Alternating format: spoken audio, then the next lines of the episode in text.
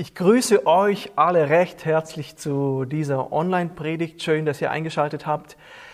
Ja, es bleibt so, wie es ist. Leider, ich weiß nicht, wie es euch gegangen ist, aber letzte Woche, als der Bundesrat verkündet hat, diese, diese verschiedenen Phasen, die jetzt langsam eingeführt werden und die ganzen Lockerungen kommen, habe ich mir nur gedacht, wow, und ein bisschen überschlagen, hochgerechnet, was es für die Gemeinde bedeuten könnte, für unsere Versammlungen. Da will man gar nicht erst anfangen zu denken. Und es sind doch ähm, Wahrheiten, mit denen wir uns konfrontiert werden, die müssen wir erst einmal schlucken. Für die nächsten Wochen und vielleicht Monate wird es keine Versammlungen geben.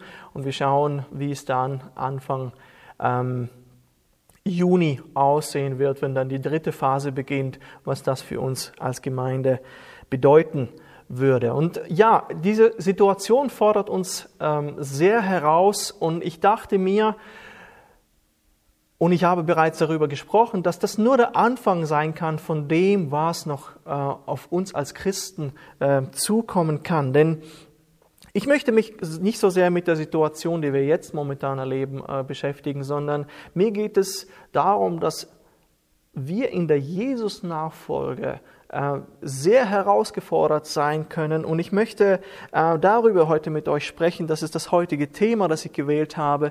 Die Kosten der Nachfolge.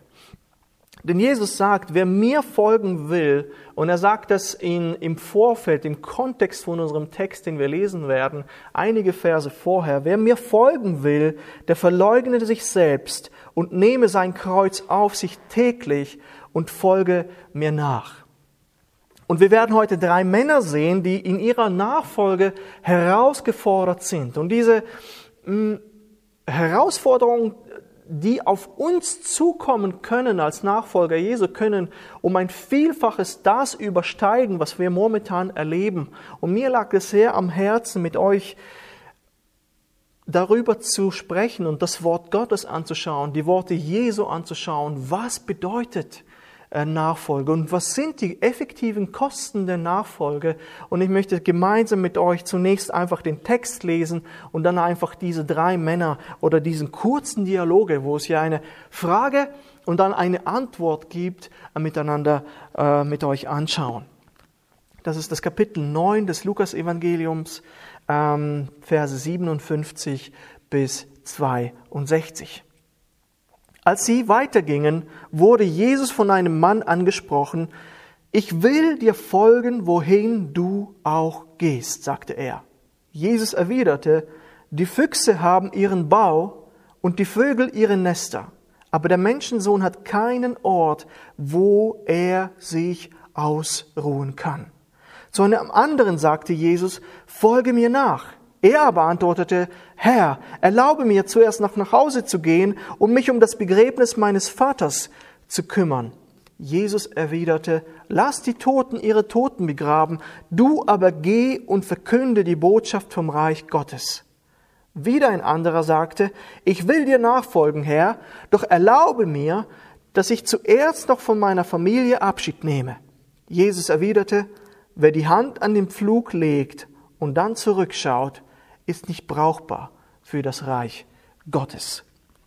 Nun, es ist relativ schwierig, zum Teil in die Herzen dieser drei Männer hineinzuschauen, und dennoch ist es sehr wichtig, einfach versuchen einfach, was möchte denn Jesus diesen drei Männern sagen und was möchte er ihnen mit auf den Weg geben, wenn es um die Nachfolge geht. Wir, wir, wissen nicht, wie sie sich schlussendlich entscheiden, aber Jesus spricht ja nicht nur zu diesen Männern, sondern wir können genauso auch diese Wahrheiten auf unser Leben anwenden. Und das Erste, was Jesus sagt oder der erste Punkt ist, Jesus nachfolgen ist kein Spaziergang. Vielleicht kann man noch äh, anfügen, kein Spaziergang im Park. Ich hatte, glaube schon einmal gesagt, das Leben in der Ehe ist manchmal nicht ein Spaziergang im Park, sondern wie ein Spaziergang im Jurassic Park. Und genauso auch das Leben als Christ kann so ein Leben sein, ein, ein, ein Leben, äh, das sehr viele Herausforderungen, vielleicht nicht äh, durch Dinosaurier, ähm, ähm, mit sich bringt, aber doch ähm, sehr viele Herausforderungen. Und ich konnte es mir nicht verkneifen, einfach diesen äh, Vergleich hier zu nehmen, denn es kommt hier ein Mann auf Jesus zu, der eine sehr romantische Sicht auf die Nachfolge äh, mit, oder mit Jesus unterwegs sein hat. Matthäus gibt in Kapitel 8 äh, in seinem Evangelium auch noch eine zusätzliche Info, dass es eben ein Schriftgelehrter war. Und man sieht, man kann schon mal darüber staunen zur Kenntnis nehmen, dass die Schriftgelehrten nun ja nicht gerade Freunde Jesu waren, aber er, er war angetan von der Lehre Jesu und er sah die Autorität, mit der Jesus predigte und dass dieser Mann, dieser Mann Jesus eine Anziehungskraft hatte, die nicht nur ihn faszinierte. Und dann aber kommt die Antwort von Jesus. Und jedes Mal ist, ist diese Antwort einfach knallhart oder recht kurz und knackig. Und er sagt ihm, dass du nicht nur das Schöne mit mir erleben wirst, sondern es gibt auch die unangenehme Seite der Nachfolge. Und die wirst du spüren müssen.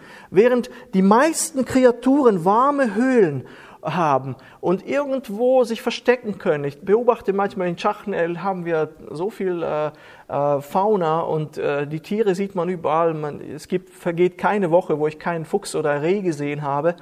Und auch sie verkriechen sich irgendwo in ihren Höhlen und oder in ihren ich weiß nicht, äh, Orten, wo sie es trocken und schön haben. Genauso auch die Vögel haben ihre Nester, wo sie einfach sein können. Aber der Menschensohn hat keinen Ort, sagt er, wo er sich ausruhen kann.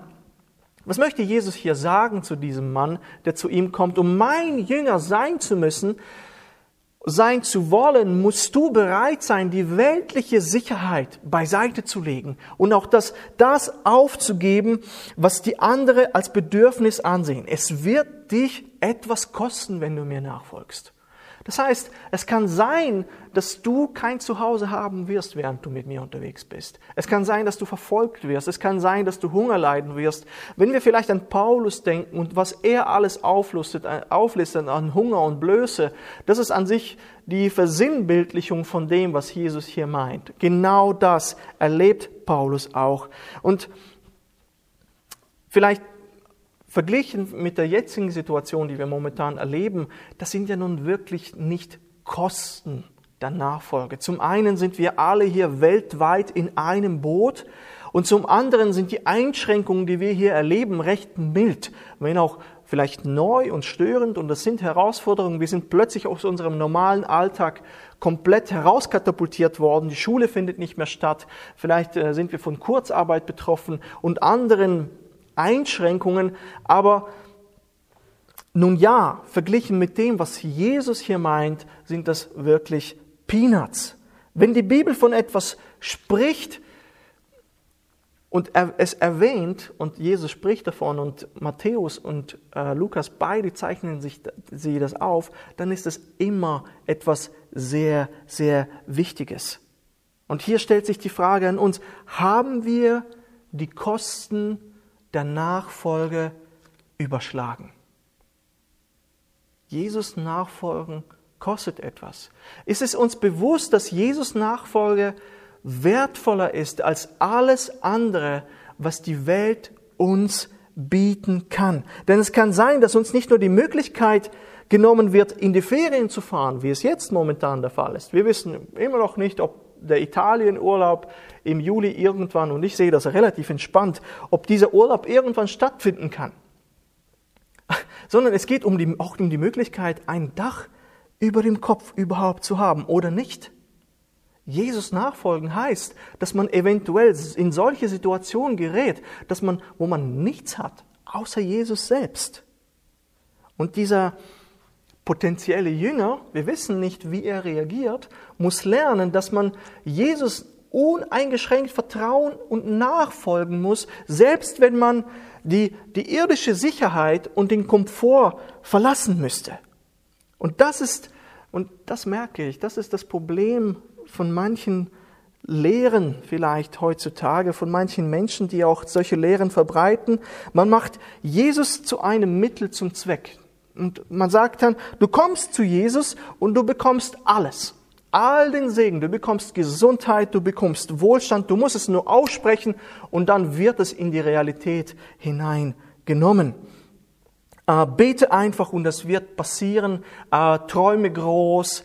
Ähm, es sind manchmal diese Schlagwörter, die, die dort sind.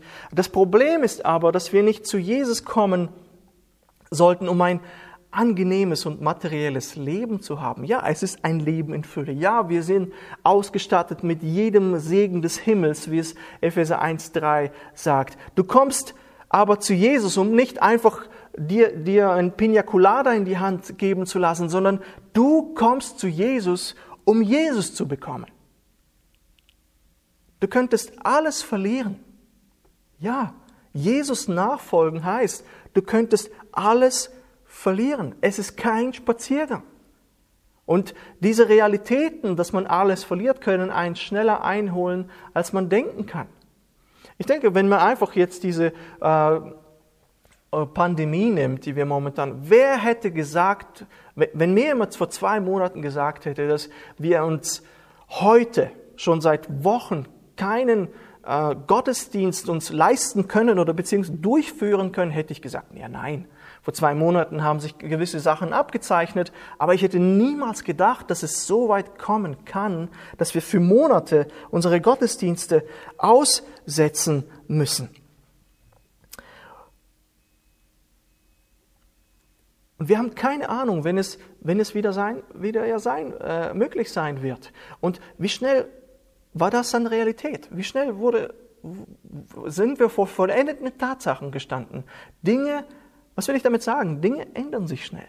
Ja? Und, und was macht das mit meiner Nachfolge? Was ist, wenn gewisse Dinge, wenn ich Jesus nachfolge, plötzlich Realität werden? Wie sieht es aus? Und Jesus will ihm sagen, Momentan, du siehst links und rechts folgen mir Menschen nach, die, die Leute bedrängen mich, du siehst, äh, ja, das ist erst der Anfang von seinem Dienst, du siehst, wie die Menschen mir zujubeln und, selbst beim Einzug nach Jerusalem werden sie mir noch zujubeln, aber es wird auch anders kommen, es kann auch anders kommen. Und Jesus meinte, dass diejenigen, die ihm folgten, zuweilen buchstäblich obdachlos und sein und, und sich immens unwohl, vielleicht sogar allein fühlen werden. Das ist hart. Das ist hart. Und mehr noch, ähm, Jesus sagte, wenn du mit ihm gehst, wirst du spüren, dass die Welt nicht dein Zuhause ist. Ja, vielleicht sind wir eingebettet gut in die Gesellschaft, aber wenn die Verfolgung zunimmt, wirst du merken, dass du Du solltest eigentlich jetzt schon merken, nicht eigentlich, du solltest jetzt schon merken, hier bin ich eigentlich nicht zu Hause. Mein Zuhause ist der Himmel. Mein Zuhause ist es, dort zu sein, wo Jesus ist. Solange ich hier das Leben habe, werde ich es führen. Aber ich spüre, dass mein Zuhause nicht diese Welt ist. Denn in dieser Welt wirst du immer wieder, und ich hoffe, das ist etwas, womit du vertraut bist, ähm, es wird Unverständnis, Unbehagen, Ablehnung geben. Und er sagte, um ihm zu folgen, müsse man bereit sein, ein Leben voll Unbehagen äh, zu akzeptieren. Ich weiß nicht, ob ihr dieses Lied kennt, wahrscheinlich die meisten, vor allem äh, die, ja, ich weiß es auch nicht, äh, 40 plus. Aber äh, mir ist dieses Lied in den Sinn gekommen, äh, ich bin entschieden zu folgen Jesus. Niemals zurück, niemals zurück. Und dann heißt es, ob niemand mit mir geht, so will ich folgen. Niemals zurück, niemals zurück. Die Welt liegt hinter mir, das Kreuz steht vor mir. Niemals zurück, niemals zurück. Und ich denke manchmal, äh, auch hier äh, auf der linken Seite von mir aus, äh, haben wir auch Lieder zum Teil eingeblendet. Manchmal bleibe ich stehen, weil wir zum Teil Sachen singen, die sehr, sehr brisant, sehr gefährlich sind. Manchmal denke ich, oh Herr, mit, mit, mit, mein, ähm, mit jedem Atemzug meines Lebens will ich, will ich dir, für dich leben, dir gehorchen und alles geben. Und ich würde alles gegen, ähm, für dich eintauschen. Und ich bin manchmal, manchmal bleibe ich stehen beim Gesang und denk, bin herausgefordert, Herr, stimmt das? Stimmt das? Und wenn ich dieses Lied gerade, das ich zitiert habe, hier anschaue, zwei Fragen drängen, drängen sich hier auf. Erstens, und bei den Liedern, die wir singen, weiß ich, was ich da singe? Ist mir bewusst oder singe ich einfach mit, weil es schöne Melodien sind? Und zweitens, lebe ich, was ich da singe? Manchmal muss ich äh, vom, vom Lied, vom Gesang ins Gebet gehen, weil ich dem Herrn sagen muss, Herr, hilf mir, das umzusetzen, denn es ist dermaßen hoch, Und ich weiß, das ist dein Anspruch, aber, und ich weiß, dass das dir nachfolgen kein Spaziergang ist, aber hilf mir, das zu leben und für dich zu leben, so wie du es von mir erwartest. Und ich muss ehrlich sagen, es irritiert mich, wenn Christen es immer gut haben. Versteht mich nicht falsch, ich, ich wünsche allen nur Gutes und nur und, und Wohl im Herrn. Aber es irritiert mich, wenn Christen nie Herausforderungen antreffen in ihrem Leben. Ähm, und so gut, es geht ihnen einfach praktisch immer gut. Und ich frage mich, das stimmt doch etwas nicht. Und ich habe da auch äh, von R. Kent Hughes einen, einen Kommentar hier, ein Zitat für euch mitgebracht. Er sagt hier im Zusammenhang mit dem, was hier Jesus sagt, niemand, der sich verpflichtet, Christus nachzufolgen und dies tut, lebt ein Leben in Leichtigkeit. Niemand. Punkt. Wenn ihr Christentum ihrem Leben kein Unbehagen bereitet, stimmt etwas nicht.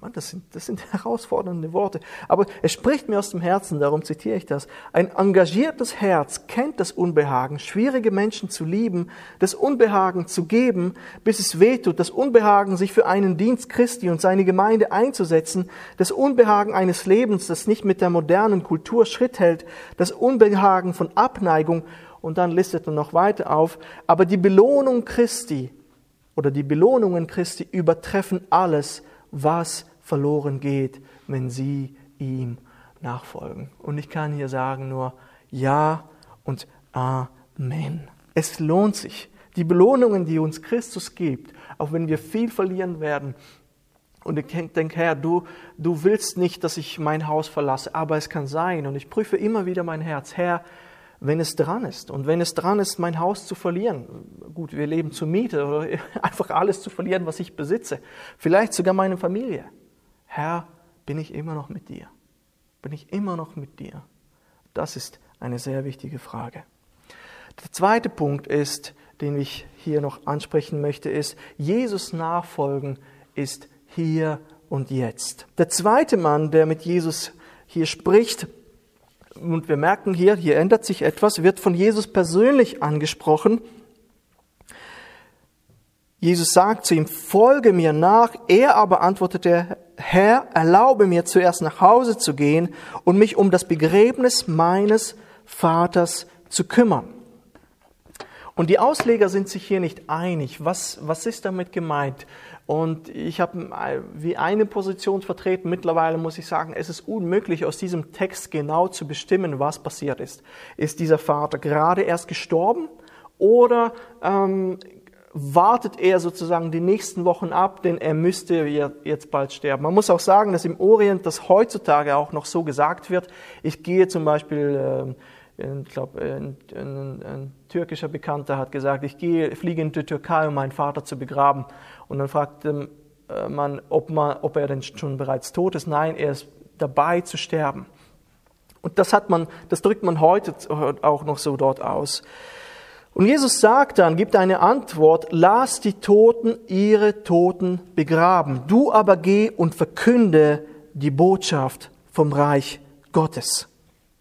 Nun, ob der Vater nun am Leben war oder, oder bereits tot, das ist eine sehr harte Forderung, die Jesus hier stellt. Zumal das Gebot, die Eltern ja zu ehren, eine eins der zehn Gebote gewesen ist. Und Gerhard Meyer, ein reformierter Theologe, schreibt zu dieser Stelle, für Jesus geht die Bindung zu ihm, und wir dürfen nicht vergessen, dass Jesus ja Gott selber ist, gilt die Bindung zu ihm allen anderen Bindungen vor. Auch die Bindungen an engste Verwandte wie Vater und Mutter. Das ist kein Gesetzesverstoß, sondern entspricht der Priorität des ersten Gebotes im Dekalog und den Ordnungen des Alten Testaments. Du sollst äh, deinen Gott allein anbeten.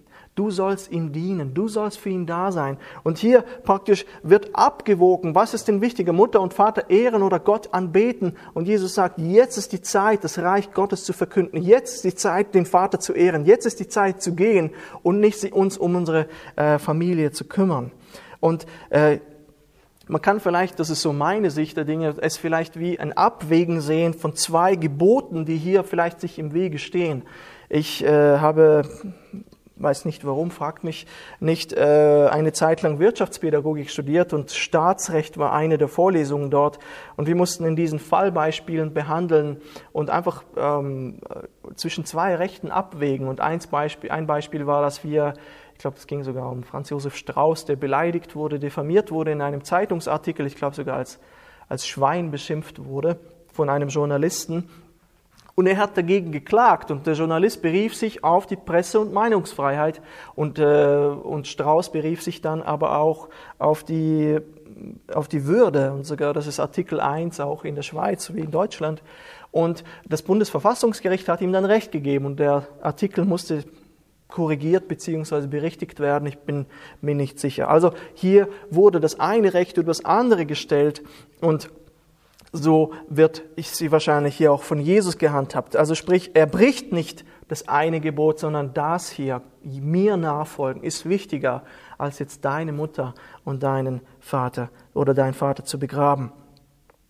Und so steht vor diesem Mann ähm, Gott persönlich, der Sohn Gottes, der Vorrang hat vor allem anderen und sagt, lass die Toten ihre Toten begraben. Was nichts anderes heißt wie, lass die geistlich Toten ihre Toten begraben.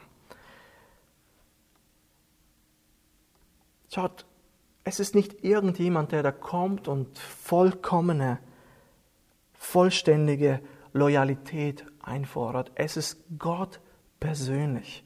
Und, und er,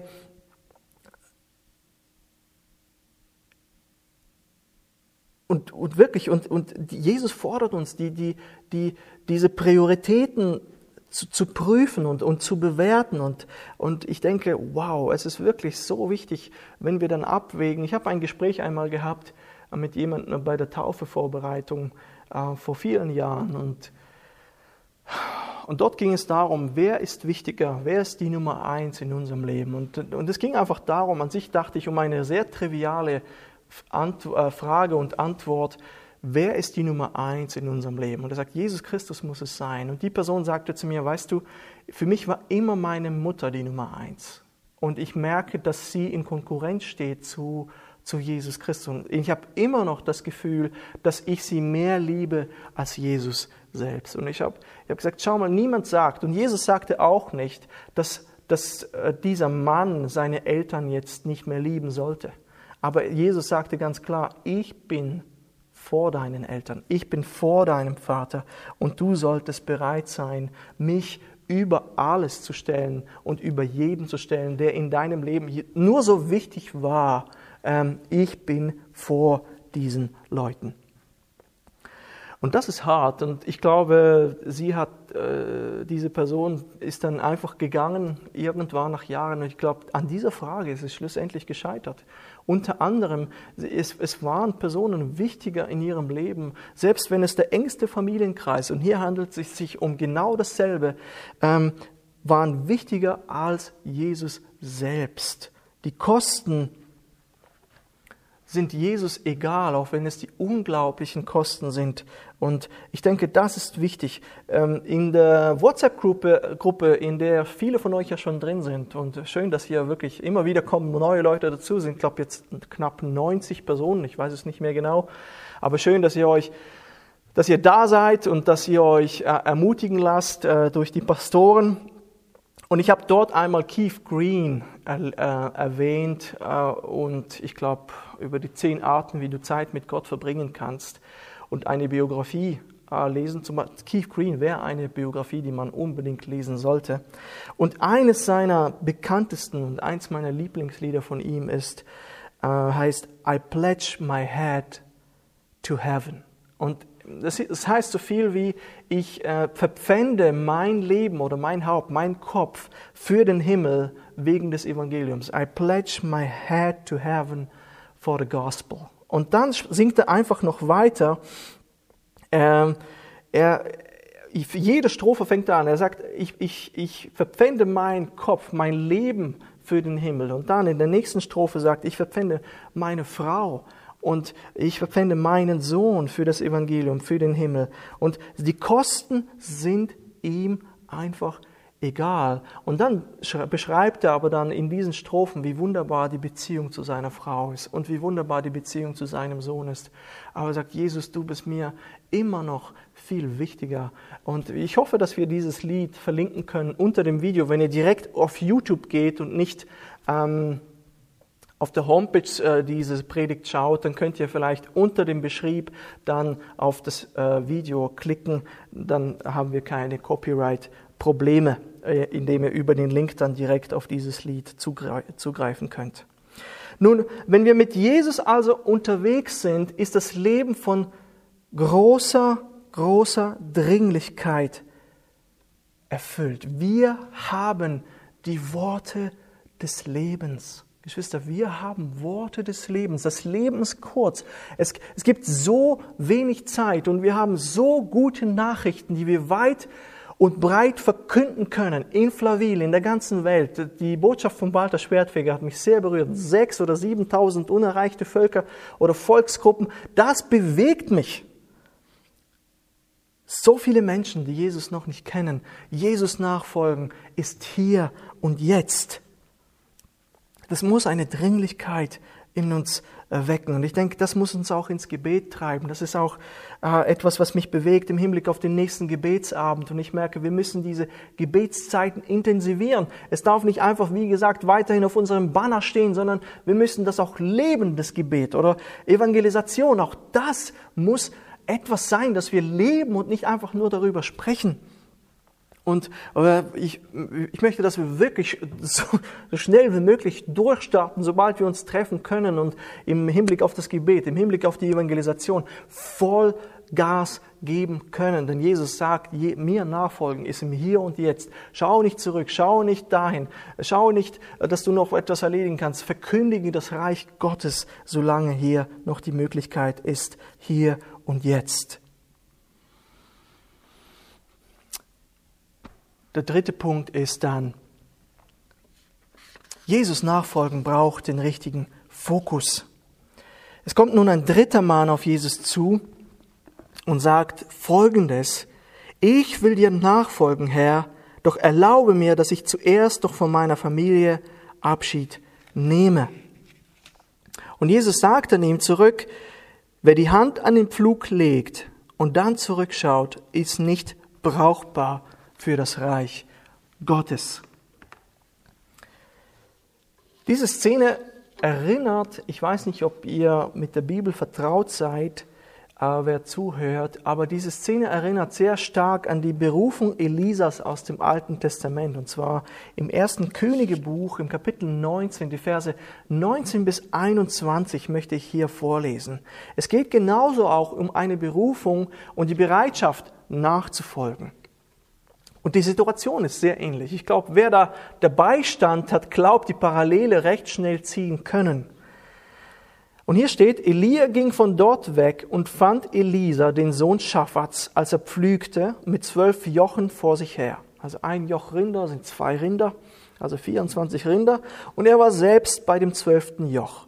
Und Elia ging zu ihm und warf seinen Mantel über ihn, und er verließ die Rinder und lief Elia nach und sprach, Lass mich meinen Vater und meine Mutter küssen, dann will ich dir nachfolgen.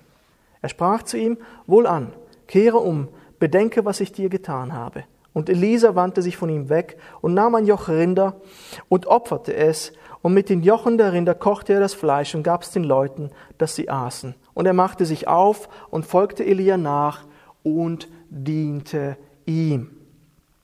Ja, Elisa wird in die Nachfolge mitten bei der Arbeit gerufen und er verlässt alles, was er, was er hat und schaut nie zurück. Elia wirft seinen Mantel über ihn, folgt mir nach und er, er schlachtet sogar noch ein paar Rinder zum Abschied, feiert ein Fest und folgt Elia nach von ganzem Herzen. Und er wird ja nicht nur einfach ein Schüler oder ein Nachfolger sein, er wird der Nachfolger von Elia werden. Und Jesus erklärt hier, dass der Dienst im Reich Gottes von so entscheidender Bedeutung ist, dass seine Nachfolger ihn zu ihrer obersten Priorität machen müssen. Müssten ist verkehrt, das ist konjunktiv. Sie müssen ihn zu, zur obersten Priorität machen. Sie, sie müssen ihm Glauben hervortreten, um ihm äh, dienen und, und zu können, ohne zurückzublicken. Sonst kann die Arbeit nicht fokussiert genug ausgeführt werden. Und darum äh, sagte, wer zurückschaut, wird, der ist nicht tauglich für das Reich Gottes. Es gibt einen Zickzackkurs und dem Nachtrauern äh, wie Lots Frau ist genau das Falsche, was wir tun können. Und ich denke, was kann uns helfen, wenn wir das wirklich betrachten? Ich denke, die biblischen Personen wie Paulus und viele, viele andere aus dem Neuen und Alten Testament, wenn wir Hebräer 11 lesen, all die Glaubenshelden, die viel erreicht haben, die vielleicht geistlich gesehen nicht viel erreicht haben, haben alles zum Teil hinter sich gelassen, um Gott oder Jesus nachzufolgen. Ich möchte hier ein Beispiel vorlesen von William W. Borden. Ich weiß nicht, wer von ihm schon mal gehört hat. Er war ein Erbe einer wohlhabenden Familie aus Chicago und äh, in den Jahren 1904, 1905 im Alter von 18 Jahren, man muss sich das vorstellen, bereiste er schon die Welt und er stammt aus einer sehr wohlhabenden Familie, wohlgemerkt. Und es folgte dann die Ausbildung, eine hervorragende Ausbildung. Ich glaube, einmal war es in Yale und dann anschließend am Princeton Seminary. Und er hat dann sein ganzes Leben eingesetzt, also sehr viele Jahre von seinem Leben, um Muslimen in China äh, zu dienen und für Christus sie zu gewinnen. Und bevor er dann äh, zurückging, verschenkte Borden rund 500.000 US-Dollar. Es gibt eine Seite, ich habe extra ausgerechnet, was 500.000 Dollar im Jahr 1900, was war das, 13, ähm, heute äh, bedeuten würde. 500.000 Dollar entspricht heute 26 Millionen Dollar inflationsbereinigt und war im Alter dann von 23 Jahren Treuhänder des Moody, Moody Bible Institute und ähm, im 26. Lebensjahr 1913 reiste er nach Ägypten und er schaute nie zurück. Er schaute nie zurück. Er, er hätte Karriere machen können, aber er folgte dem Ruf des Evangeliums. Er folgte dem Ruf des Heiligen Geistes. Er spürte die Berufung auf seinem Leben. Und in diesem, ich glaube im Jahr 1913, als er 66, das war das letzte Jahr seines Lebens, ähm, und weil er sich äh, eben diese, äh, was ist es, so eine zerebrale, zerebrale Meningitis hat er sich zugezogen. Ähm, und als er dann im Sterben lag, kritzelte er noch diese Notiz nieder. Keine Reserve, kein Rückzug, kein Bedauern. Kein Bedauern.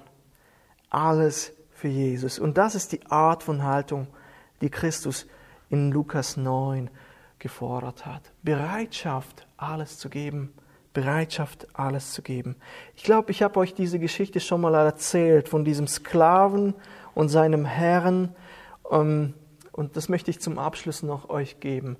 Es geht noch einmal nicht darum, dass wir alle das tun müssen, was Jesus hier von diesen drei Männern verlangt.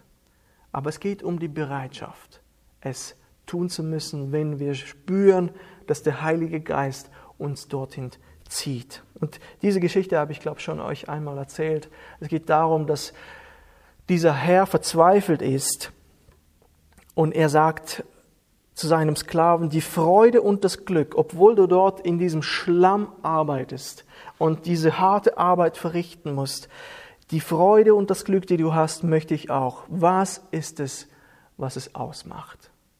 Und er sagt, einfach, lapidar, Jesus Christus.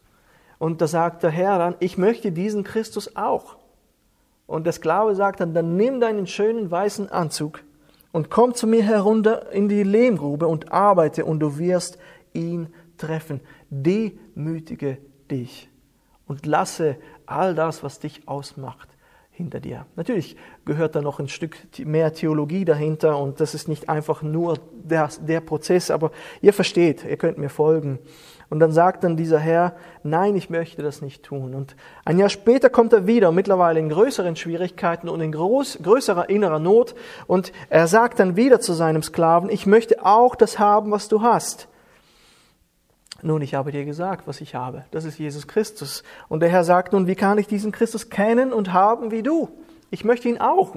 Und er sagt, ich habe dir bereits gesagt, was du tun musst. Du ziehst deinen weißen Anzug aus äh, oder an, ja genau, und du steigst herunter und arbeitest hier mit uns im Schlamm und du wirst diesem Jesus Christus begegnen.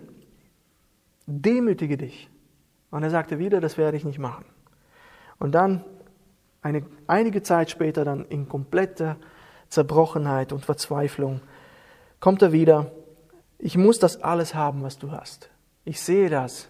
Und da sagt der Sklave wieder, du weißt, wie es geht. Du gehst hin, ziehst deinen weißen Anzug an und kommst hierher zu uns herunter und arbeitest mit uns im Schlamm und du wirst ihm begegnen. Und nun sagt sein Herr, ich will es tun. Ich will es tun. Und nun sagt der Sklave, du musst es nicht tun. Wie meinst du das? Das ist interessant, nicht wahr? Du musst, und dann sagt er zu ihm, du musst nur gewillt sein. Das ist alles. Und deswegen, wenn es um diese drei Geschichten geht, müssen wir in, nicht in, in, in Schrecken oder in Horrorszenarien verfallen, dass wir jetzt alles aufgeben müssen. Es geht nicht darum, dass der Herr uns unseren persönlichen Besitz wegnehmen möchte, dass er unseren persönlichen Komfort uns wegnehmen könnte. Ja, wir erleben so eine Art Vorgeschmack von dem, was auf uns noch kommen könnte. Ich kann euch sagen, ich, kann, ich habe in Kasachstan viel leerere Regale gesehen als äh, zur, zur Hochzeit äh, der Hamsterkäufe hier. Da gab es einfach gar nichts in den Regalen. Also, äh, und es geht noch viel, viel schlimmer als das. Und Jesus spricht zu uns durch diese Zeit und er möchte, dass du ähm, nicht auch dein Umfeld verlassen musst und partout äh, alles, alles aufgeben musst, aber du musst gewillt sein, so wie dieser Sklave sagt, und bereit sein, das zu tun, wenn es der Wille des Herrn ist und es einmal so weit kommt. Eins muss klar sein, dein Leben gehört zu 100 Prozent Jesus. Nicht zu 95 Prozent, sondern zu 100 Prozent. Und ich hoffe, dass du es bejahen kannst. Herr, es wird herausfordernd, dir so nachzufolgen, falls du es von mir verlangen würdest, aber ich werde es tun. Und Gott spricht hier zu mir und ich hoffe, dass er zu dir spricht und du sagen kannst, Herr, ich folge dir nach, koste es, was es wolle. Zitat von William MacDonald, ein Autor. Er sagt über diese drei Männer, die drei haben Christus verlassen, um für sich einen angenehmen Platz in der Welt zu schaffen und den Rest ihres Lebens damit zu verbringen, das Nebensächliche zu umklammern. Ich habe das Gefühl, manchmal auch wir Christen leben so ein Leben, wo wir uns um Nebensachen drehen und Nebensachen zu Hauptsachen machen. Aber Hauptsache ist doch, dass die Hauptsache die Hauptsache bleibt. Christus ist das Zentrum in unserem Leben. Und lassen wir diese Zeit nutzen, äh, von Jesus nutzen, in uns, zu uns zu sprechen. Wo steht wo stehe ich? Wo, wo ist mein Herz positioniert, wenn ich diese Worte von Jesus lese? Ich möchte noch beten. Herr Jesus, wir können uns hier prüfen. Wir können uns prüfen und sagen, worum geht es mir, wenn ich in der Gemeinde bin? Was ist mir wichtig? Und wenn ich gerade nicht in der Gemeinde bin, ja genau, worum geht es mir? Was ist mir wichtig? Was ist mir wichtig? Ähm, was hat mich angesprochen? Juckt es mich, äh, mein Herz und bewegt es mich, wenn ich diese Worte von Jesus und von diesen drei Männern lese? Ich bitte dich, Herr, dass es uns nicht in Ruhe lässt, dass es uns bewegt und dass wir vom Geist getrieben in diese kompromisslose, konsequente Nachfolge gerufen werden. Bitte hilf uns. Wenn wir doch alles verlieren, aber dich haben, dann haben wir doch alles. Durch die Vergebung der Sünde haben wir alles. Wir haben ein wiederhergestelltes Verhältnis mit deinem Vater. Wir haben geistliches Leben. Wir haben ewiges Leben. Wir haben ein erfülltes Leben. Und ich bitte dich, Herr Jesus, dass Menschen sich in dieser Zeit auch von Corona für dich entscheiden. Dass sie in ihrer Angst, in ihrer Not sich für dich entscheiden und kompromisslos dir nachfolgen. Herr Jesus, lass uns nicht einfach Mitläufer sein. Lass uns nicht Trittbrettfahrer geistlich gesehen sein. Lass uns Jünger sein. Nachfolger, die auf dem Weg unterwegs sind, nicht am Rand stehen, sondern mit dir. Ich denke gerade an diesen Film Die Pilgerreise von John Bunyan, den wir empfohlen haben. Ja, da wird viel geschildert von dem, was Nachfolge bedeutet. Es ist nicht ein Drink in der Hand und am Strand liegen. Es kostet manchmal sehr, sehr viel. Aber der Lohn, den wir empfangen werden, wird gewaltig sein. Und bitte sprich du zu meinem Herzen und zu uns allen und segne uns, dass wir dir von Herzen nachfolgen. Amen. Amen. Ich wünsche euch äh, Gottes Segen und ich kann euch schon jetzt sagen, dass einige Infos kommen werden in Bezug auf kommende Online-Dinge und äh, Gebet und so weiter. Möchte nicht zu viel verraten, aber nächste Woche werden wir dann auf euch, ähm, werdet ihr einige Infos bekommen. Ähm, seid gesegnet, betet für uns als GL. Wir treffen uns am Dienstag wieder und wir beten auch für euch. Ähm, der Herr mit euch. Amen.